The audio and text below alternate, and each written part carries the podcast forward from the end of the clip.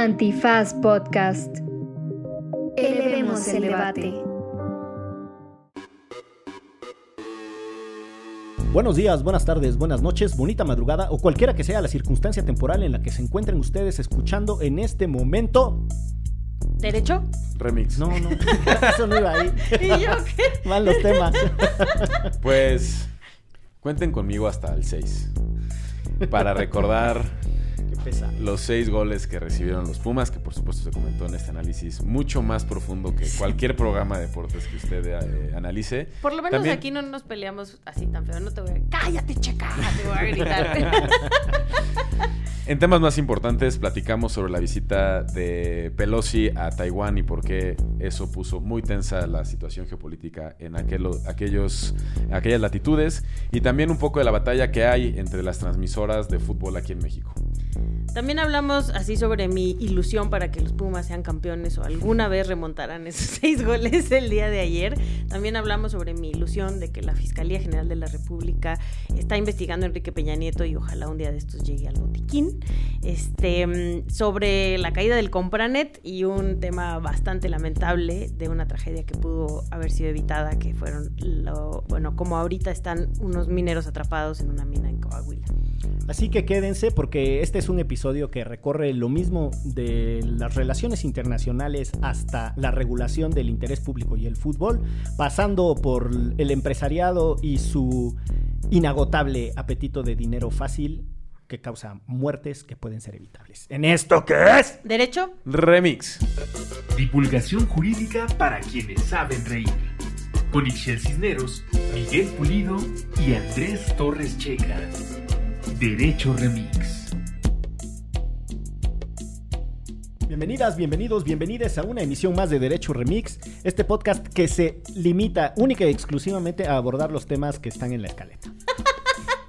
¿Qué tal su fin de semana, compañeros, compañeras? El mío, la verdad es que genial. Con Sí. todo y que estás intentando burlarte de mí, tuve una de las mejores bodas que he tenido en mi vida, llena de amor y de cosas preciosísimas. Domingo como a la una que estabas Un- haciendo. Estaba crudeando porque justo fui a una boda el sábado.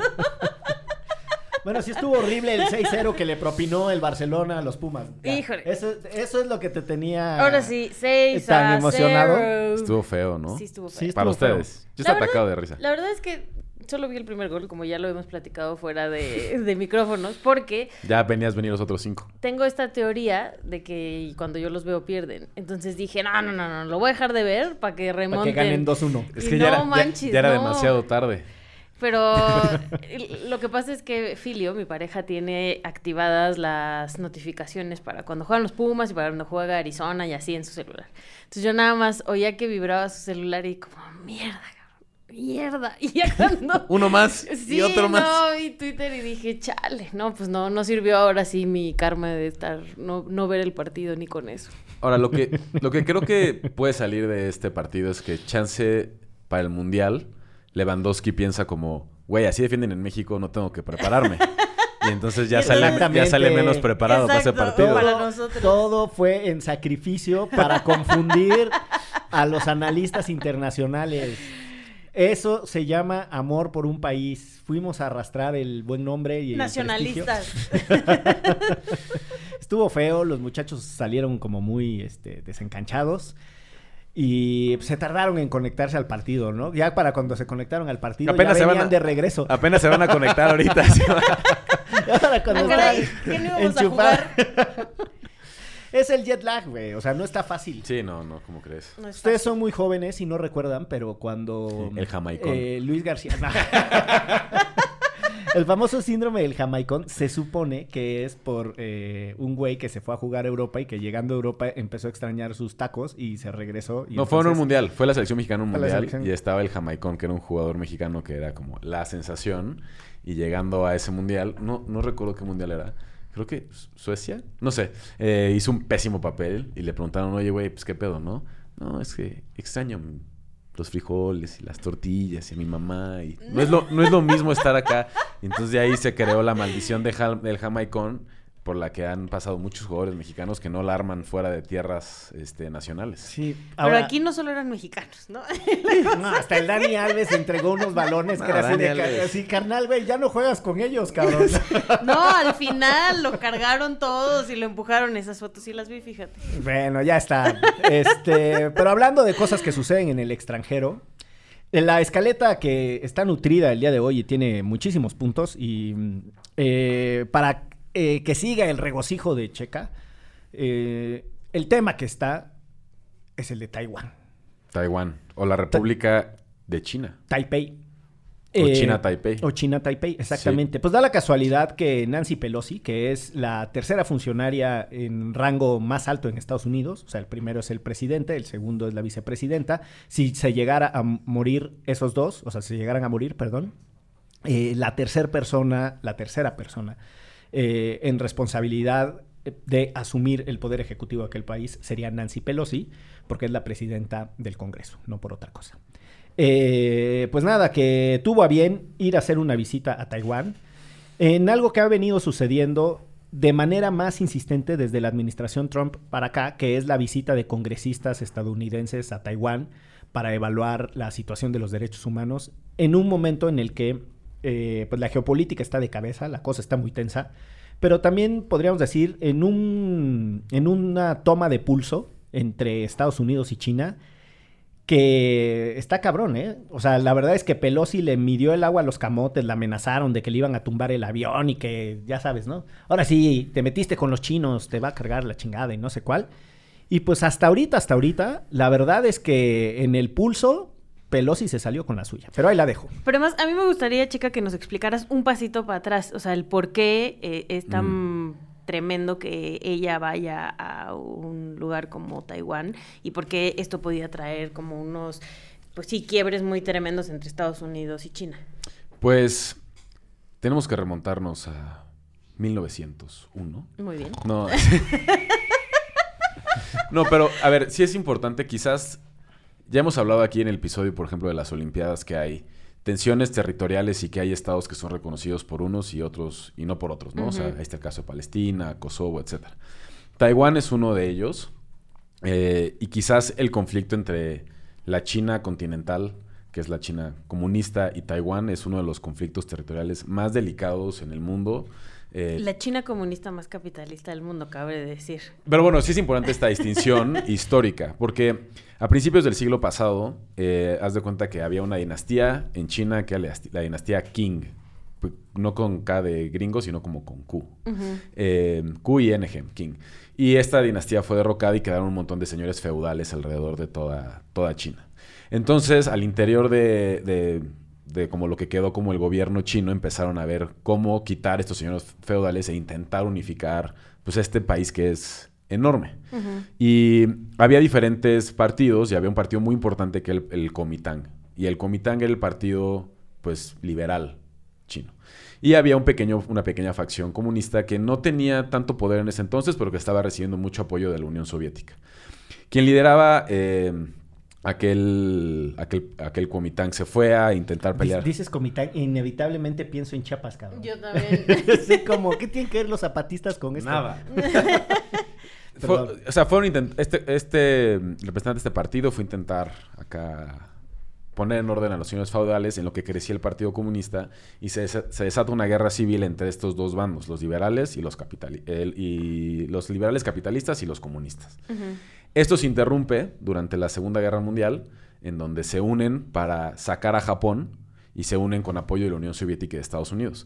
Pero acabando la Segunda Guerra Mundial, regresamos a Al esta misma tensión, al desmadre que teníamos, y los chinos comunistas, pues sí le parten un poco la madre a los chinos del Kuomintang, y estos cuates huyen de China eh, continental y se van a la isla de Taiwán, donde fundan la República de China. La República de China es Taiwán. Y la República Popular de China es China comunista, la China continental.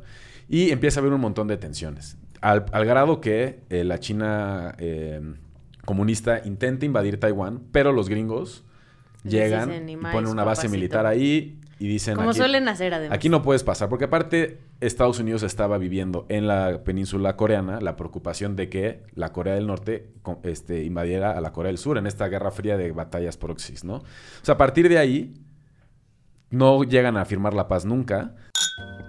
De hecho, dato curioso, cuando se funda Naciones Unidas, es Taiwán quien representa a China. O sea, Taiwán va a ser el primer, o sea, quien se va a sentar en el Consejo eso de sí no lo Seguridad. sabía, fíjate. Y va a ser hasta 1971 que la ONU va a decir, ya estuvo bueno de este chistecito. O sea, Taiwán es una isla muy pequeña y China continental es enorme, ¿no? Son, son como no sé cuántas veces más de población y tiene una presencia mayor y tienen el interés legítimo de reclamar ese asiento porque ellos ganaron su guerra civil. Se somete a una votación y, y se vota sacar a Taiwán de Naciones Unidas y que ese tú. asiento lo ocupe China. Ese sí es un gran dato Es un gran coctelero. No, dato coctelero. Entonces- Para sacar con el suegro y apantallar. Desde ahí eh, está una política que es la política de una sola China, que reclaman las dos Chinas. A mi suegro yo sí lo hubiera pantallado con ese dato coctelero ahora que lo pienso. China Taipei reclama que China que es continental la, es, que es suya. la China de a de veras. Es la China. La China, China. Sí. Y China eh, comunista reclama que, pues, que China es una sola. Y eso incluye otros territorios. Por ejemplo, el Tíbet lo Y reclama una como le suyo. dice a la otra, pues China tu madre. Pues China la tuya. Este, Sí, Y así se- chiste. y así- y así se la- Ay, y así se la señor traga. Pero así se la llevan. Pero es muy delicada esa relación. O sea, China Taipei se ha llenado de armamento, así están armados hasta los dientes, preparándose para que en cualquier día China comunista los invada. Y China comunista ha crecido militarmente cabroncísimo. Ahorita debe ser la segunda potencia militar después de Estados Unidos. Pero Taiwán tiene el apoyo de Estados Unidos. Entonces, pues bueno, si hoy tú quieres tener relaciones políticas con China, tienes que reconocer, o sea, con la China comunista, tienes que desconocer a Taiwán. Es el caso de México. México reconocía a Taiwán y después dejó de reconocer a Taiwán como un estado para reconocer a China. Hijo de su Y madre. México, en una estrategia muy inteligente, empezó a establecer relaciones comerciales con Taiwán y abrió una oficina de, De asuntos comerciales y consulares en Taiwán. Y Taiwán abrió una oficina de asuntos comerciales y consulares en México, pero México no reconoce a Taiwán como un estado, por ejemplo. Solamente, es- Solamente es en la parte común. comercial, o sea, solo te uso para la lana. Solo te uso para la lana. Pero que es importante, Taiwán es uno de los principales creadores de microchips en el mundo, por ejemplo. Y que muchas cosas están hechas en Taiwán, nada más habría que ver las etiquetas. Además. Entonces, pues bueno, esta visita, perdón, regresando a Nati Pelosi. este, A Nancy Pelosi. a Nan- no confundir con Nati Peluso. Este, de, este, de Pelosi a, a Taiwán. Pues es una provocación contra una China comunista que ha intentado, uno, recuperar Taiwán. Y dos, ha hecho esfuerzos muy fuertes por sacar a Taiwán del mapa. Y además tampoco es que le convenga mucho a Taiwán, porque solamente puede avivar las tensiones que hay. Entonces, esto que decía Miguel, pues el avión de, de, de Pelosi iba ahí viajando y le mandaron un par de aviones chinos, militares, y hicieron pruebas militares cerca de donde ella estaba, como para decirle, mira, Ay, tú dices ahí que te tú pones a sabes los qué, putazos. qué decides. Sí, eh, y pues sí podría desatar una cosa complicada. O sea, Y en este momento, además, donde están peleados ahí rusas, ucranias, la, las, las... Completamente innecesario, o sea, no hay una lógica y también se sabe que al interior del gabinete de Estados Unidos no es como que Biden estuviera muy contento con esta, esta No, visita. yo, yo creo que es una de esas decisiones de política electoral interna de Estados Unidos que a nosotros nos quedan muy lejos. Claro. Porque si algo hizo la administración Trump fue ponerse muy agresivos con ciertos competidores y con otros cambiar la, la ecuación de relación. O sea, no madreaba tanto a Rusia, le apretaba las tuercas muy fuertes a- muy fuerte a China, ¿no? Este, lo mismo en una confrontación eh, con países con los que históricamente eh, tenía otro, otro tipo de trato. El mejor ejemplo es Canadá, ¿no? Y que les pone ahí una barrera arancelaria al acero, alegando cuestiones de seguridad eh, nacional. Entonces, como que todo ese capital político interno de un Estados Unidos que es la gran potencia y que negocia fuerte y que no se deja intimidar por nadie, todo ese capital político lo acumuló Trump. Y entonces hay que entender que, eh, diría Andrés Torrecheca citando a una profesora suya, que en Estados Unidos toda política es local, es estrictamente local. O sea, Pelosi no está jugando necesariamente a la gran geopolítica, tiene un cálculo de debilitamiento de China. Esto es muy interesante, porque uno no va y se pone con los chinos si están en su mejor momento. Viene el Congreso del Partido Nacional Chino, quién se queda, quién no se queda con la estructura, hacia dónde van, si están o no a- eh, respaldando a Rusia en el conflicto con Ucrania. O sea, como que también tiene un, un momento muy complejo China. Y ahí dice Pelosi, pues aquí yo hago mis puntos para la política interna. Y aprovecha una ley que eh, pasó Trump en donde eh, se permite a los congresistas de Estados Unidos hacer visitas rompiendo como el principio de Estado. casi exacto rompiendo el principio de una sola China porque la vez anterior que Estados Unidos había tenido visitas eh, antes de, de esta tanda de, de- de visitas que se hicieron con después de la ley de Trump fue a mediados de los 90 Sí. y antes de eso hasta los 70 Así es. es decir, administraciones republicanas y demócratas todas habían jugado un poquito con Se la habían bandera cuadrado. Con Sí, cautela. De, de una sola China. Y nada, pues ahí hay una, hay una cosa entre política muy, muy doméstica que la verdad es que yo no quisiera opinar demasiado porque tampoco le entiendo tanto. Y la sacudida de geopolítica que nos quedamos todos, pues porque los pinches gringos así juegan. Sí, pero en medio de todo esto, pues sí puedes poner a una región que es, es muy conflictiva en, en términos culturales, históricos, comerciales. Pues vas, sueltas la bomba y te regresas a recaudar este, puntos con tu electorado en Estados Unidos y te vale madres todo lo que generaste ahí. Porque aparte después de Taiwán fue a visitar Japón, que es otro enemigo político de China, ¿no? Sí. Entonces fue una visita muy rara y que la verdad en la lógica de la geopolítica no tiene mucho sentido, pero como dice Miguel, tendrá su propio cálculo interno en Estados Sí, Unidos. yo creo que es un asunto muy doméstico. Pero como siempre los gringos, como dices, valiéndoles madres, ¿no? Sí, Van no. y hacen su cagadero y después ahí los dejan, ¿no? Y luego tienen que, no sé, o, o cuando eh, apoyaban en el pasado a los talibanes, los hicieron poderosísimos y de repente, toma la barbón, ahí tenemos que regresar a arreglar nuestro cagadero que hicimos hace años, ¿no? Sí, tal Que es- cual. eso sucede muchísimo con las o con los hegemones, ¿no? O sea, Sí. porque el tema de los talibanes, la verdad es que es súper complejo porque primero los arman los rusos en el propósito eh, con, con las guerras soviéticas. Después van y se meten los gringos. Entonces, todas estas superpotencias que entran a regiones y las desestabilizan, eh, normalmente se quedan muy tranquilas y van simplemente dejando un cagadero. Que por cierto, una de las eh, cosas más polémicas y más polemizadas sobre la biografía del Che Guevara era precisamente su activismo intervencionista, ¿no? Entonces, cómo Cuba, siendo un país tan, tan pequeñito, financió eh, tantas... eh, eh, tantos proyectos y tantas invasiones De eh, revoluciones de revoluciones, exacto, ¿no? Y entonces, pues digo, la más famosa es el fracaso del Congo belga, pero pues también fue a Bolivia, A Bolivia. en donde muere, Pues pero justo en Bolivia ahí se Exacto. chingaron. Este, pero nada, o sea, además de eso, mandaron un montón eh, de misiones de entrenamiento y tal. O sea, pues es una paradoja, ¿no? Cuba era un país eh, que se quejaba del imperialismo y para combatir el imperialismo tenía una política intervencionista. Desde otra lectura, pero lo era. Donde, por cierto, los gringos también tienen una base militar en Cuba. No, bueno, la, la base militar que tiene Estados Unidos en Taiwán es importantísima para los intereses gringos en esa región. No, pues sí. Entonces también es como es esto en, en- en relaciones internacionales se llama destrucción mutua asegurada y genera un equilibrio de poder y la idea es como decir tenemos armas tan cabronas entre los dos bandos que mejor Le no bajamos le de bajamos. Lo que Pero la- cuando tú llevas estas provocaciones, al otro le estás diciendo, bueno, chance no me importan tanto lo que tú tienes. Por eso estas pruebas militares que empezó a hacer China, como decir, acuérdate. Acuérdate que acuérdate estamos a que la lo que tengo aquí. Me podrás dar en tu madre, pero tu cachetada te llevas. que en la, te- en la teoría de juegos es los- el- la suma cero, ¿no? O sea, Sí. cuando la, eh, el equilibrio entre las dos fuerzas se neutraliza de tal manera que o se pueden destruir o pueden convivir. ¿no? Y que era un poco como el mensaje de la crisis de los misiles. Pero hablando de guerras y de cosas así que van sucediendo en el mundo... Aquí la escaleta le... Este es como el Checafest, cabrón. Empezó Sí, hablando sí, sí, de- sí, sí. de con regocijo y maldad de lo que le sucedió a los Pumotas. Después tuvo su momento para contarnos la pinche historia de Taiwán, que se nos perdió ahí el- el 50% del público. pero ya regresen, ya acabó Checa, ya... ya No, pero ahí viene Checa con otro tema, ahí deja tú. Con otro monotema. La guerra de transmisiones en el fútbol mexicano entre Fox Sports y Claro Deportes. Estuvo re bueno, ¿no? De repente toma la que se las cuenta el chisme, porque la verdad ahí sí medio entiendo de manera superficial, pero los detalles de la filigrana Y salió Arturo Ayú bien emputadísimo. estaba bravo. Pues en primero esto agravió al América. Por eso es importante. Si no, no estaría en la escaleta. Ah. Claramente. O sea, Este, cámara. En un, en un partido de la jornada pasada, América contra León. eh, bueno, aquí Fox Sports es quien tiene la transmisión de León y de Pachuca. Y le cede parte esa transmisión, o sea, el contrato principal es de Fox Sports, a Claro.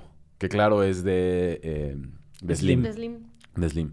Y entonces le había cedido la transmisión de algunos partidos de León, incluyendo este León contra América, que se jugó obviamente de local en el Estadio de León. Pero Fox Sports, que está viendo cómo chingados le hace con su esquema de negocios porque está, Porque está valiendo. está valiendo y creó Fox Sports Premium, mandó este partido a Fox Sports Premium, ¿no? Para ver si jalaba más suscriptores. Y Marca Claro dijo, pues yo lo paso gratis en YouTube, ¿no? Entonces Fox Sports le reclamó a Marca Claro, como, ¿cómo puedes pasar gratis un partido porque yo estoy cobrando? Y Marca Claro le dijo, pues me vale, mi esquema de negocio es otro y yo lo quiero pasar por YouTube. Y tú, y tú y yo habíamos acordado Y te habíamos esto. acordado. Entonces, a medio partido le empezaron a tirar la transmisión a los de Claro. O sea, Fox Sports le empezó a cortar la transmisión a los de Claro. Un par de veces. Y pues ya esto salió en una suerte de, de guerra de comunicados en donde Fox Sports decía, pues güey, yo tengo derecho a hacer lo que yo quiera con mi transmisión. Y Claro decía, pues tú y yo acordamos algo en el contrato. Pero más allá de la anécdota, eh, creo que es interesante discutir un poco lo que está pasando eh, con el fútbol y cómo podría tener otras alternativas, como lo que pasó en Argentina hace unos años. O sea, que bueno, lo platicamos antes del aire, pero eh, antes en Argentina, si tú querías, querías ver fútbol, eh, tenías que pagar cable a fuerza por todos los partidos. Y solo te pasaban la foto de la tribuna, si lo veías en televisión abierta, y una narración tipo de radio, pero no podías ver los goles ni nada. Tenías que a fuerza pagar cable. Era el negocio de Grupo Clarín. Y, y después, con Cristina, lo mandaron a como interés público. Y mandaron fútbol para todos y cambiaron de esquema a que todos los argentinos tenían el derecho a ver fútbol. Y que aquí incluso era al revés, ¿no? O sea, históricamente se pasaban los partidos por televisión abierta y ya después eh, se empezaron a restringir algunos, ¿no? O sea, la gran mayoría se pasaban en el 2, en el 7, en el 13, en el 5, ¿no? En el O sea, 9, Galavisión. En el 9, ajá. Ahí ve- podíamos ver todos nuestros partidos. Incluso me acuerdo perfecto cuando este, empiezan por primera vez a transmitir lo de Pumas en Televisa y les hacen un boicot y les madrean los camiones y cuando tenían entraban a CEU con los camiones de Televisa se los apedreaban. Pero eso aquí era al revés, ¿no? O sea, como que tenía la tradición de que siempre lo veías en televisión abierta. Y también por eso eran tan poderosas las televisoras, porque tenían los partidos de fútbol. O sea, lo que sucede en el caso particular de Pumas es que siempre los había transmitido Imevisión. Ujú. Después se quedaron con TV Azteca por una lógica de... De eh, que de- compró TV Azteca y Imevisión. Exactamente, de continuidad de contratos. Eh, y finalmente, cuando se acaban esos contratos y se sientan a la mesa a negociar, Televisa da más dinero por los derechos de transmisión y José Ramón hizo un berrinche espantoso diciendo que, bueno, que nada, que... No era una traición a la casa de estudios. Sí, y eso debe haber sido por ahí del 97, por ahí, porque pues, más o menos lo recuerdo. Y la banda 98. apedreaba los camiones de Televisa y tuvieron que pintarlos de blanco. O sea, los camiones de transmisión al principio no decían Televisa porque los apedreaban. Entonces eran unos camioncitos blanquitos. Ay, canijo. No, pero volviendo al, al tema de lo que decía Checa, que más allá de eh, los dimes y diretes entre Claro y Fox Sports, lo que es un hecho es que eh, la definición de los deportes como una actividad de interés general o de interés público es muy importante en los países y esto no es cosa menor. El caso que, refería ahorita Checa de, de 2009 de Argentina, lo que sucede es que Grupo Clarín, en la vuelta a la democracia en, en Argentina, muy rápido firma un convenio de transmisión y de derechos, etcétera, con la Federación Argentina de Fútbol y se los queda por un chingo de tiempo.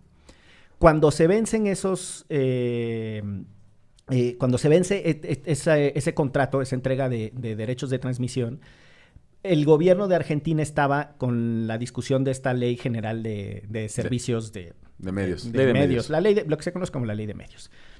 Y en ese proceso, que era la gran, la gran, gran confrontación entre los Kirchner y, y el grupo Clarín, que además es una paradoja, porque el grupo Clarín había sido aliado de los Kirchner en el primer... Con Néstor. Con Sí. Néstor. Entonces una confrontación, así, una guerra política fratricida entre el grupo Clarín y los Kirchner, pero durísimo. Grupo Clarín es como una suerte de grupo reforma. Sí. Allá. Eh, más o menos. yo creo que más poderoso. Más, po- Más sí, poroso, sí. Ajá. Como O Globo en, En Brasil. En Brasil. O sea, que tiene un nivel de concentración. Como Televisa de México. En un principio. Pero Televisa, bueno, sí, no sé.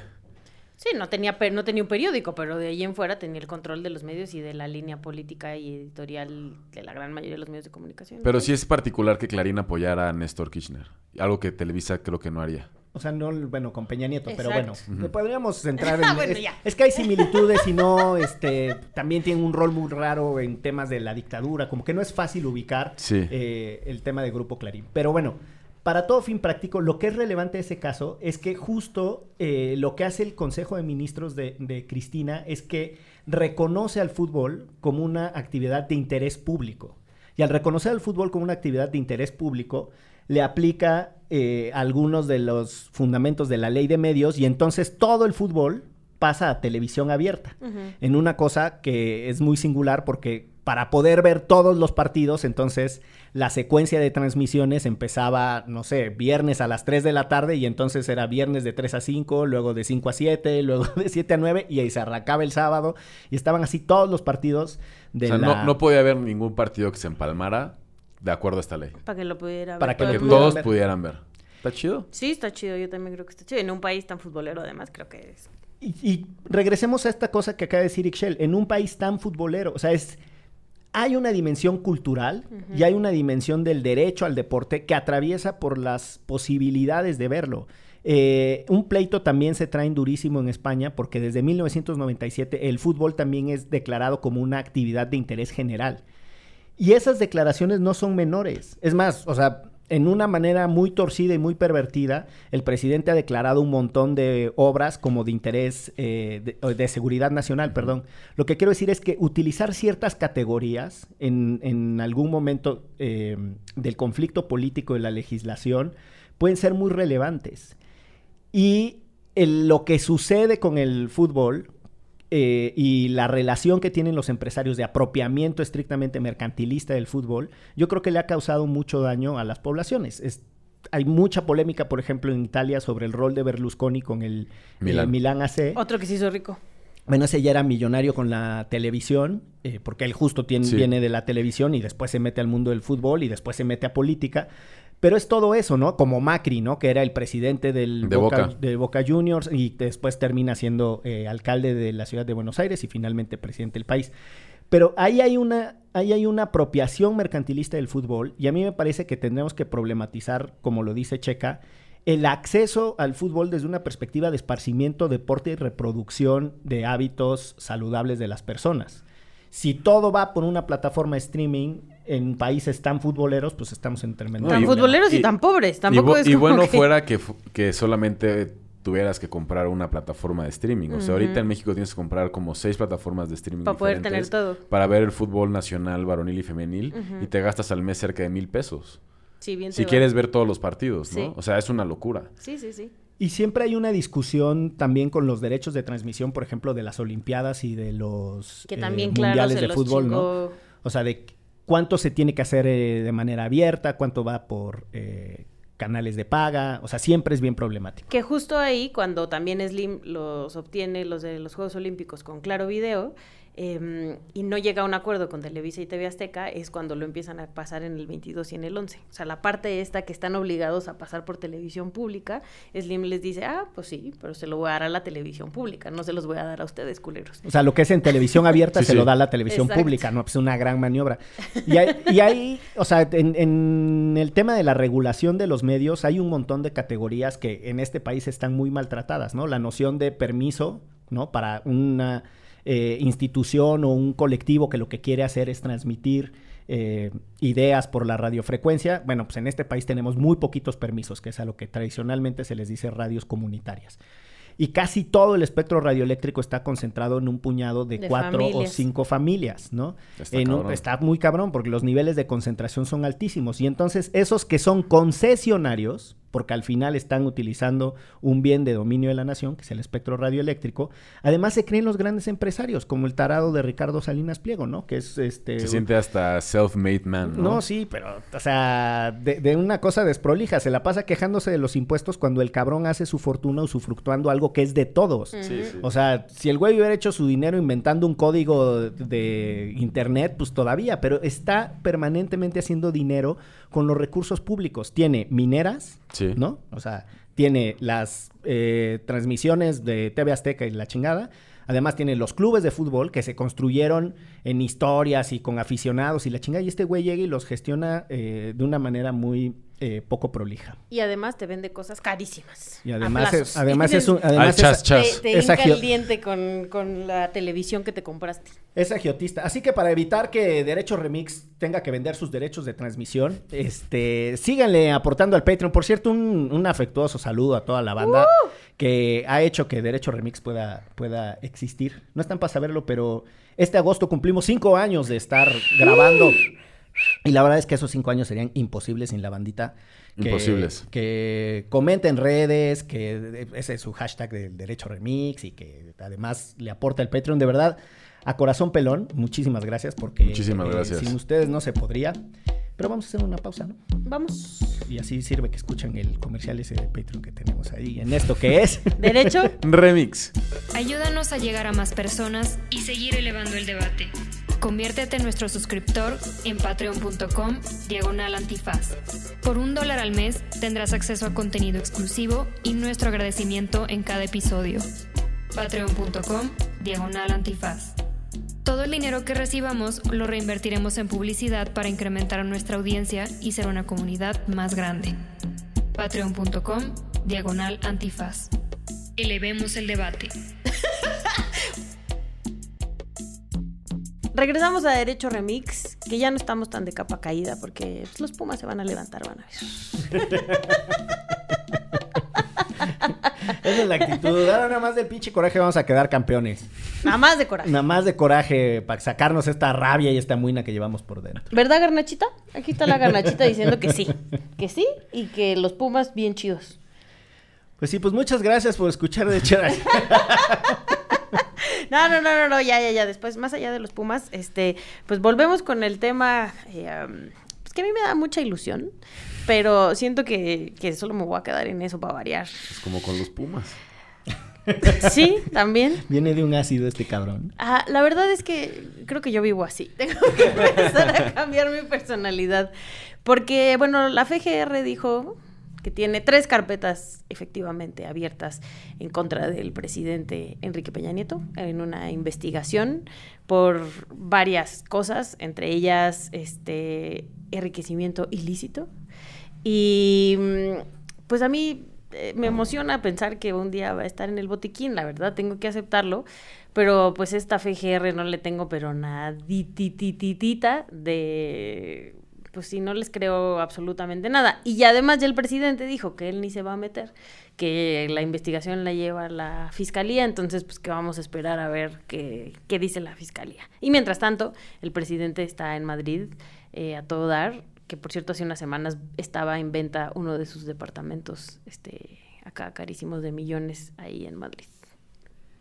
Pues dicen que en realidad son tres carpetas, ¿no? Las que tiene, tiene la fiscalía en contra de Peña Nieto. La primera es por temas involucrados con la empresa OHL. La segunda por... Que ahí- está la investigación, ¿no? Que está parada, la verdad. Bueno, ese es más por delitos electorales. No, la de OHL, no, pero Y ahí... patrimoniales, sí, sí, sí, como para la campaña de 2012. Y luego la que tú mencionas es por enriquecimiento ilícito. Y luego hay otra que es por lavado de dinero y transferencias internacionales. Es como que son esas tres que están investigando. Sí. Eh, yo creo que todos nos ilusionamos, pero quién sabe qué vaya a pasar con estas investigaciones, porque la verdad es que más información de esa, o sea, que esa no, no nos están dando. Para que podamos ubicar el, el tipo de mensaje que sacó la fiscalía, decir que se mantiene una carpeta de investigación, decir a quién y por cuáles son los delitos. Es decirle, prepárate, carnal, prepárate. Para empezar, es decirle. va- Ve voy por- contratando el collado de una vez. Exacto, voy por ti. eh, que esté en el botiquín va a estar medio difícil que le pueda llevar Pero, su caso. pero Pero, está su, ¿cómo se llama? Su despacho que sigue llevando. que sigue llevando puras cosas para. Incluyendo el suyo. malos. incluyendo su incluyendo propia. su propio caso. Pues nada de ser tan buen despacho porque ahí sigue el señor. Eh, pero bueno, eh, es, es un despropósito hacer ese anuncio, sobre todo cuando es de un personaje de ese perfil. Eh, pero bueno, recordemos que ya Pablo Gómez había dicho que se habían integrado eh, esas carpetas de investigación o las sábanas de investigación, como le dicen en la unidad de inteligencia financiera, y en algunas de esas las tenía que pasar directamente a la fiscalía. Otras vienen de cuando Santiago Nieto era fiscal electoral. O sea, que es el caso OHL y el financiamiento de la campaña de 2012, de, 2012 y que son los primeros llegues que se da con Lozoya. Es decir, también para saber de cuándo son esos casos y cuáles son las implicaciones y lo que involucra. Em, lo segundo es, más allá del desaseo de salir a hacer pública esa información, que a saber eh, qué interés político tenga, eh, no es nada. O sea, decir que tienes una carpeta de, de investigación no, no dice absolutamente nada. Eh, si acaso lo que viene es a demostrar que toda esa tesis del presidente de que no se podía juzgar expresidentes porque lo prohibía la constitución y que no sé qué pinche mentira se inventó él en su propia cabeza y la anduvo repite y repite que Pero luego la Cuando lo de la consulta. Nos costó lo de, la, lo de la consulta. Eso siempre fue un disparate. O sea, lo único, si hay algo para lo que es relevante esto que da la fiscalía como información es para decir todo ese desastre del voto por los expresidentes fue energía política desperdiciada. Porque siempre de recursos. De recursos, porque estuvo basado en una mentira que el séquito de seguidores del presidente se compró y le estuvo repite y repite. Porque tan se puede investigar a un señor expresidente, no a un señor presidente, a un señor expresidente sí, que ahí está la fiscalía ahora anunciando que mantiene carpetas de investigación.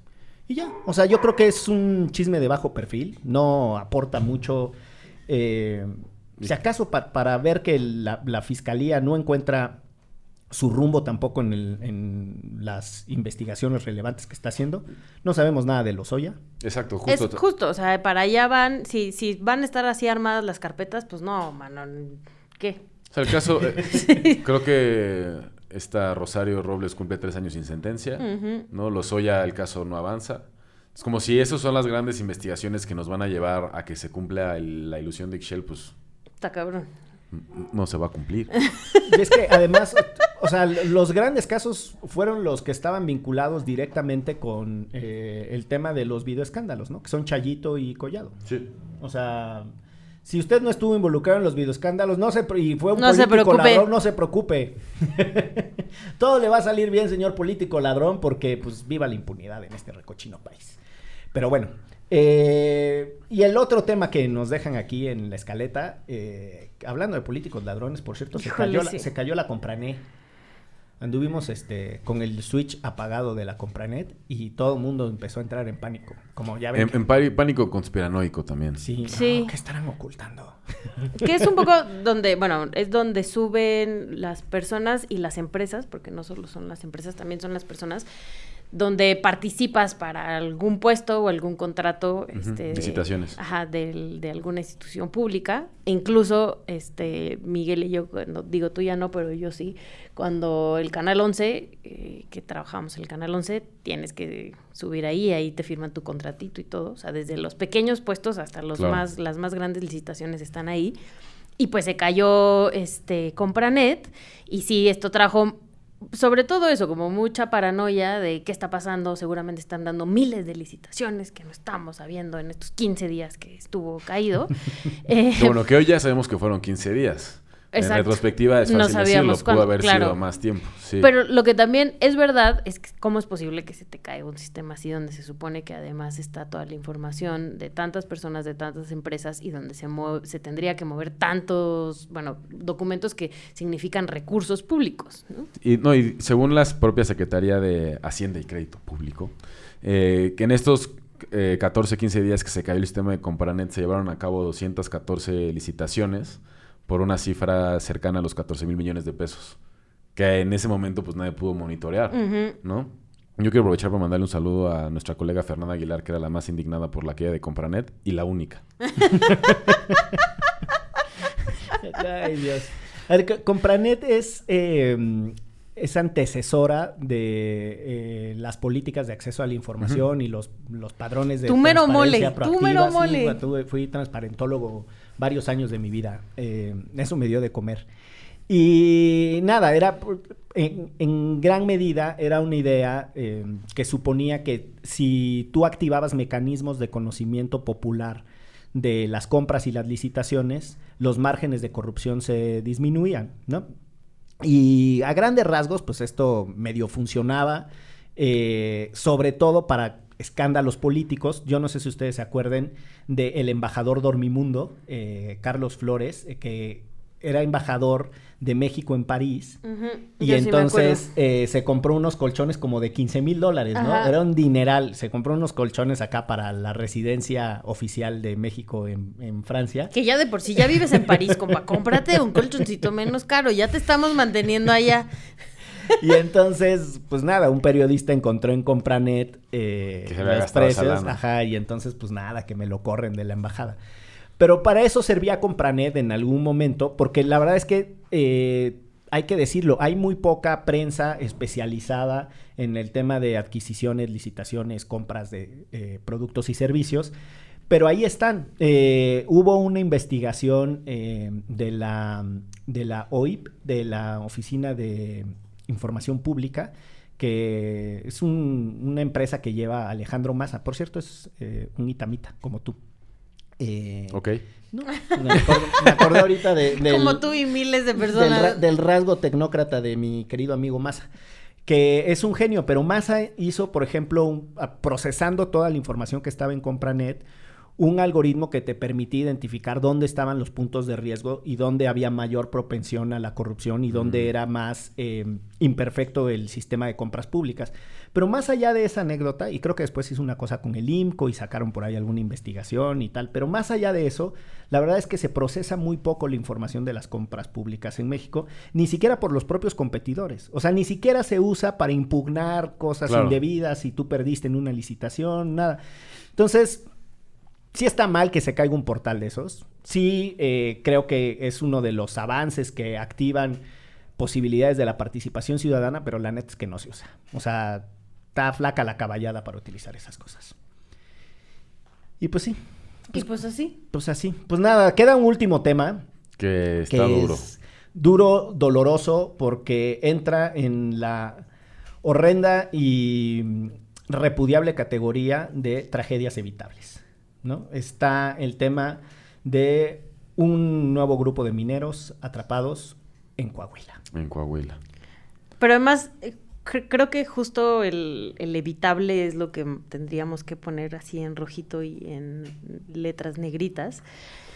Porque no solamente esto nos recuerda a Pasta de Conchos, ¿no? Una de las tragedias de mineros en México más importantes, donde incluso las familias hasta el día de hoy siguen exigiendo justicia, eh, porque igual en una mina, en Coahuila también, ¿no? este, se quedaron atrapados.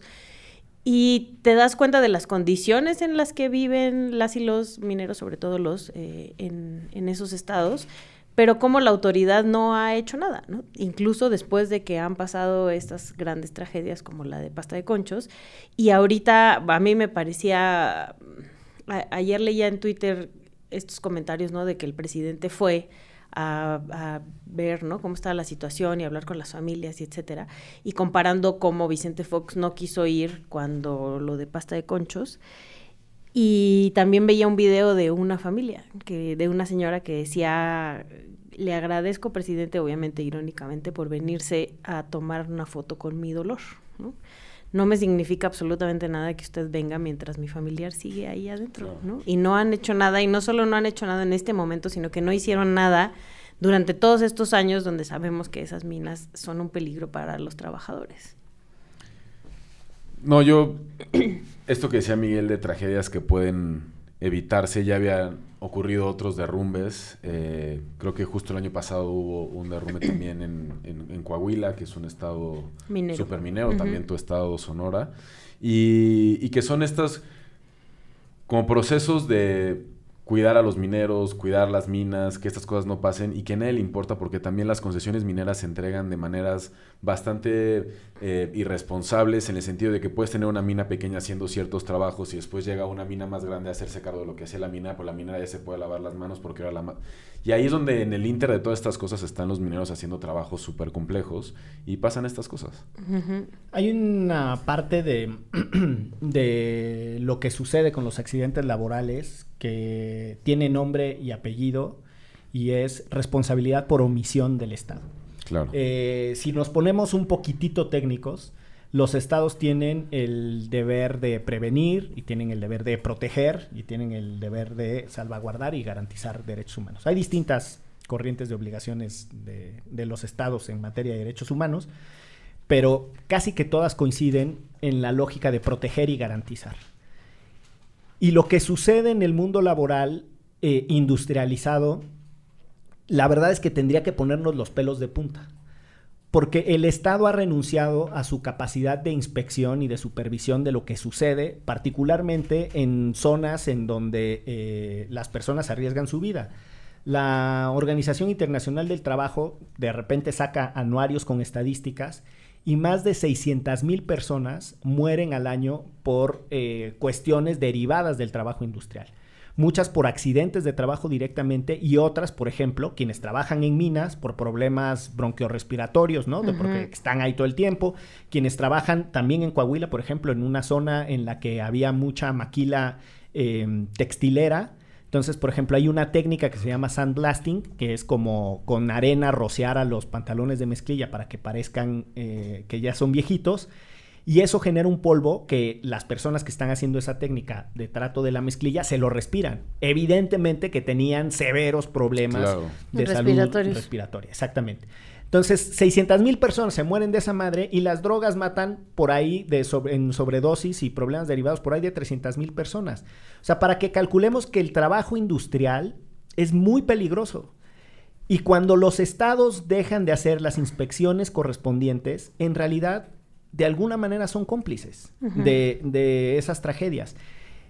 Y de eso hay muy poco. O sea, si nosotros revisamos cuál es la capacidad de supervisión de la Secretaría de Trabajo y Previsión Social, qué número de inspectores hay, cuántas inspecciones se realizan, cuántas multas ponen a esos trabajos peligrosos, es bajísimo. Y la coordinación con el IMSS también es bajísima y por eso tenemos un montón de problemas. Súmenle que además hay ambientes de masculinidad tóxica espantosa y uno de ellos es el trabajo industrial y de manera muy particular el trabajo minero. O sea, esa zona de Coahuila, la zona carbonífera y tal, colegas que trabajan ahí, parte de lo que dicen es convencer a los hombres que, que usen, que utilicen eh, el instrumental de seguridad. Es complicadísimo, es como, nah, pues aquí yo siempre he estado y mi papá fue minero y no seas puto, no te pongas los guantes y no sé cuál, ¿no? De hecho, un amigo, eh, Ángel Sánchez, que trabaja capacitando seguridad industrial en esa zona desde una perspectiva además de de derechos humanos y de derecho a la protección en el espacio laboral, usa siempre un chiste, ¿no? Con los trabajadores eh, la pregunta es, ¿dónde van los guantes? Pues en las nalgas, ¿no? ¿Cuándo has visto que alguien se los ponga en las manos? A pesar de que son un instrumento de seguridad. Y entonces todo eso es el caldo de cultivo, ¿no? O sea, una cultura que no promueve la seguridad industrial, eh, un gobierno que voltea para el otro lado y empresarios que la verdad es que tienen un estándar ético muy bajo y tienen una obsesión de explotación muy alta. Y que son de los hombres más, o las familias más poderosas del país. O sea, de lo que mencionabas de eh, problemas de salud, por ejemplo, en respiración o contaminación de agua, que eso genera efectos en comunidades por altos niveles de plomo o arsénico. El pues río Sonora acaba justo Está Sonora, pero también está Peñoles, ¿no? En algún momento en Torreón, eh, a principios de los años 2000, ahí hubo un problemón de Grupo Peñoles, ¿no? Que de quién es? De Balleres. Y Grupo México es de Germán Larrea, otro de los, grandes, más ricos, más ricos. Y también de los grandes intocables, o sea... Ese también es un problema. ¿Cuándo estas empresas van a poder tener algún tipo de respuesta frente a sus trabajadores que vaya más allá de las disculpas este, enérgicas, ¿no? Como dirían los gringos. Ahí eh, diría el clásico del cine la en su película El salario del miedo. O sea que además el, el, capitalista todavía tiene este discurso de decir, puta cabrón, y yo arriesgo mi capital, ¿no? Y en el trabajo industrializado las personas arriesgan su vida. Y las comunidades, por ejemplo, en el caso de Peñoles que ponías, que lo que sucedió fue que estaba operando una planta que trabaja con plomo y las partículas, la suspensión de partículas de plomo por centímetro cúbico en el aire eran muy superiores a lo que las normas tradicionalmente dicen. Y lo que hacía Peñoles es que decía, no, a ver, yo un día que tiro todo el pinche recochino plomo, pues sí me excedo, ¿no? Ese día estoy, no sé, 240 partículas de plomo por centímetro cúbico de, aire. Pero el resto del mes estoy a cero. Entonces, si tú divides la cantidad del día pico entre todo el mes, el promedio diario de respiración de partículas de plomo está dentro de la norma.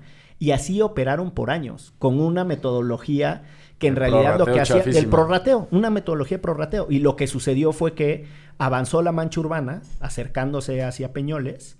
Ahí ellos decían, pues nosotros llegamos aquí antes de que llegaran las familias. Ese es otro debate también histórico de cuando empiezan a avanzar las poblaciones y se meten a zonas de aeropuerto y la contaminación auditiva y lo que sea.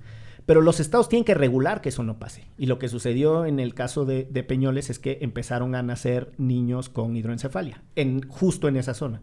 Y la prevalencia de esos nacimientos era desproporcional. Entonces pues, no había otra explicación que no fuera la contaminación por plomo. Claro. Entonces fue durísimo. Pero bueno, eh, los que arriesgan eh, son bien arriesgados los capitalistas, como. Salinas Pliego, que todos los días tienen que decidir si pierde 3 o gana 6 millones. Eso es, es durísimo la vida de ese señor. Decisiones durísimas. Que alguien piense en Salinas Pliego. Pues sí. Pues sin más, eh, vámonos a la recomendiza, muchachos, para, para que avance esto, ¿verdad?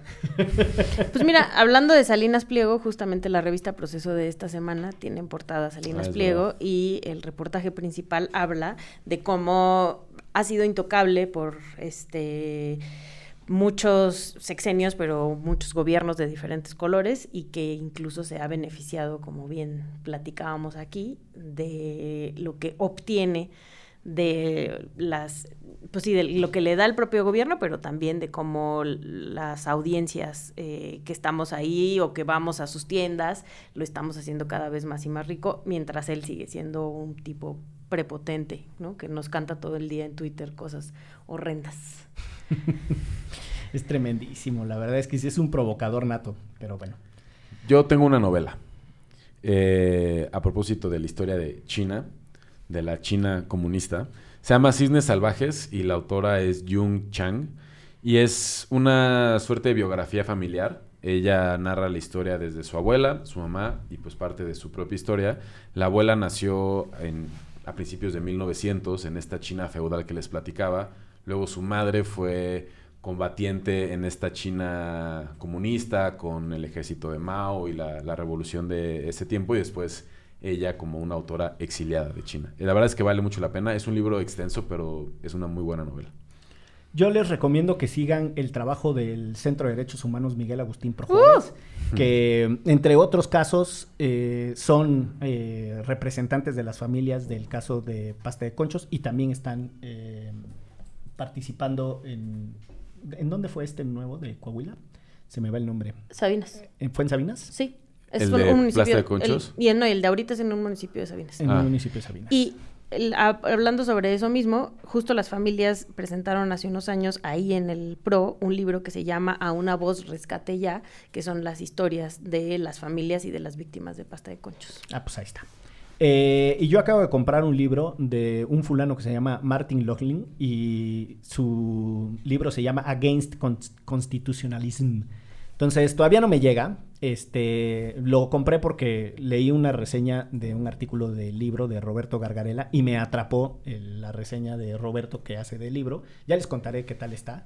Eh, O sea, ¿nos recomiendas o no nos recomiendas? pues no lo sé. Nomás les quería presumir, nomás les quería presumir Que ya lo acabo de- compré. que lo acabo de comprar, pero pues ya, ya se los. eh, ya se los narraré o se los em, evaluaré cuando lo termine. Y hay una serie que está en Apple TV que se llama Los últimos días de Ptolemy Gray. Está muy bonita. es ¿Quién con, es Ptolemy con- con Gray? Sam- Samuel L. Jackson. La- es la historia de un cuate que ya pierde la memoria y entonces solo tiene un sobrino que lo cuida y de repente en un giro de tuerca eh, el sobrino ya no lo puede cuidar y entonces llega un adolescente a su vida y junto con la adolescente eh, llega una disposición a explorar métodos para la recuperación de la memoria. Entonces es súper potente, es una historia muy muy bonita. Este, voy en el tercer capítulo, eh, me tiene muy enganchado. Y pues nada, ahí está, este, para irle variando, ¿no? Eh, y sin más, si les parece, ya nos vamos de esto que fue. Derecho, Remix. Divulgación jurídica para quienes saben reír. Con Ixel Cisneros, Miguel Pulido y Andrés Torres Checa. Derecho Remix.